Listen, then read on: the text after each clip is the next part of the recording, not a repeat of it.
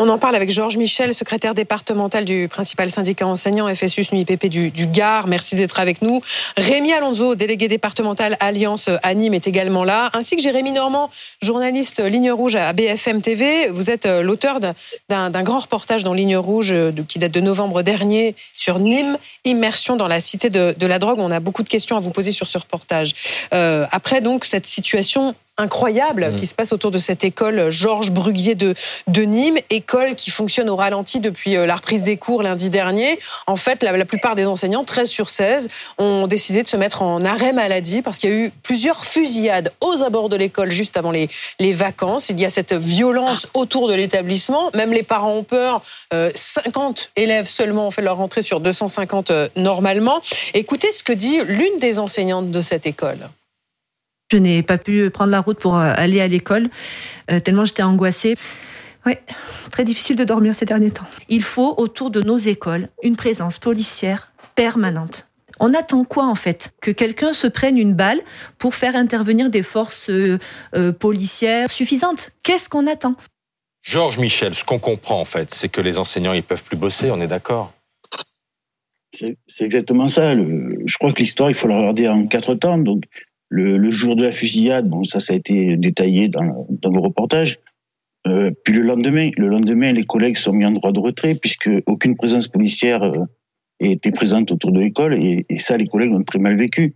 Donc, ils ont assuré l'accueil au portail hein, pour dire aux familles qu'ils ne, qu ne, prenaient pas leurs enfants et ont attendu en vain euh, la visite des autorités, que ce soit préfectorale ou, ouais. ou de l'éducation nationale.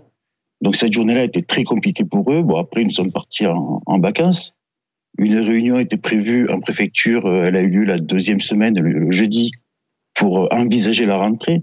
On leur a promis euh, des policiers en tenue le lundi et derrière une présence moins visible. Alors pour bien comprendre euh, ce qui se passe, pour bien comprendre ce qui se passe, genre, il faut aussi raconter, enfin ce que vous vivez, ce que les enseignants vivent. Il a fallu dans cette école rehausser les grillages de plusieurs mètres pour empêcher les intrusions, oui. parce qu'à un moment, eh bien, des trafiquants de drogue ont carrément traversé l'école. Autre situation, la police municipale est présente à chaque entrée et sortie euh, pour cette école et, et, et l'autre, une autre école d'ailleurs, l'école Jean Zay de, de Nîmes. L'accès en fait ne se fait plus par l'entrée principale, mais par une entrée annexe. Enfin, c'est ahurissant comme, situation. Alors, les, grillages ont été rehaussés il y a trois ans, euh, je crois qu'il y a trois ans, oui, suite à des, moments où les, dealers traversaient carrément la cour, y compris en pleine journée, pour échapper aux policiers. On avait retrouvé des armes et de la drogue de, sur les plafonds des, écoles, euh, sur les toits, pardon. Euh, donc à ce moment-là, il avait décidé par la mairie de rehausser ces grilles, donc ça avait sécurisé un petit peu ce, ces, ces écoles et, et, avait permis aux, aux, collègues et aux enfants de vivre un peu plus sereinement. Après, euh, les entrées des écoles, c'était quelque chose de prévu, de les décaler euh, pour 2025, mmh. je crois, la rentrée 24-25. Ça a été avancé euh, à cette rentrée-là parce qu'il y avait une urgence. Euh, mais ce qui est important surtout, c'est que la présence policière, elle n'est pas tout le temps là, c'est pas vrai. Alors, euh, là, dernièrement, bah, on la retrouve, mais ça n'a pas été le cas pendant alors, ces trois ans. Bah c'est ce que demandent les collègues. Rémi Alonso du syndicat Alliance de Nîmes est avec nous. Pardon de vous poser la question comme ça, mais que fait la police aux abords de cette école? Eh bien, écoutez, euh, la police elle lutte euh, tous les jours contre le trafic de stupéfiants, les dealers et les règlements de compte dans ce quartier. Euh, preuve année, euh, hier soir encore, mes collègues ont découvert des armes automatiques sur le secteur.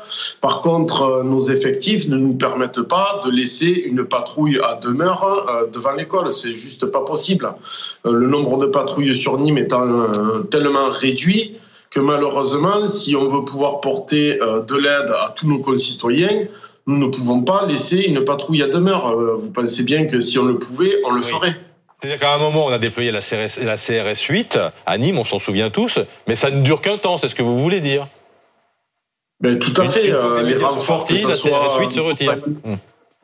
Tout à fait. Si les, les, compagnies de CRS ou de garde mobile qui sont envoyées en renfort, ce ne sont que des renforts ponctuels. Donc forcément, quand ils sont là, euh, ça apporte un plus sécuritaire qui est déployé sur le quartier en question. Euh, l'été dernier, c'était Pissevin, là, c'est le chemin bas. Mais malheureusement, dès qu'elles repartent, ben, l'état des effectifs revient le, même qu'avant. Et malheureusement, on ne peut pas être là en permanence. Alors, Jérémy Norban, c'est vraiment enfin, une situation que vous connaissez par cœur et que vous avez parfaitement décrit dans votre grand format, que vous pouvez d'ailleurs retrouver hein, sur bfmtv.com. En fait, dans cette ville, il y a une rivalité entre, quatre quartiers et donc quatre bandes qui s'affrontent pour le contrôle du marché de la drogue. Extrait. Nîmes, quatre quartiers s'affrontent pour le contrôle du marché de la drogue. Le Mas de Mingue, le chemin bas d'Avignon et Pissevin, seulement séparés d'une route de son concurrent historique Val-de-Gour. Depuis plusieurs mois maintenant, ces affrontements entre bandes rivales ont lieu de plus en plus souvent.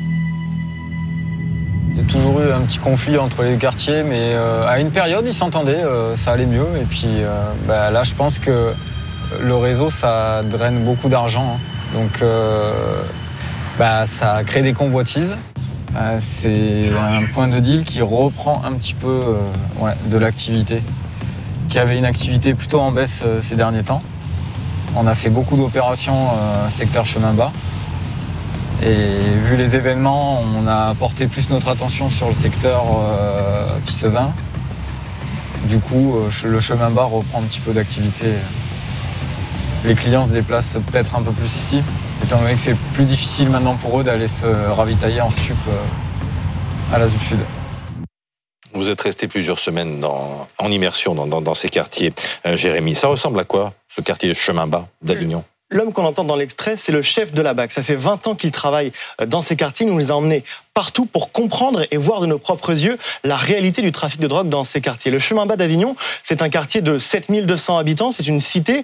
On est à 10 minutes à peine du centre-ville de Nîmes, des arènes de Nîmes et de ce centre-ville cossu, mais c'est un quartier qui fonctionne presque en vase clos, où le trafic de drogue est durablement enraciné. Ça fait des années que ce trafic de drogue a des euh, conséquences et, de la violence pour, euh, pour les habitants.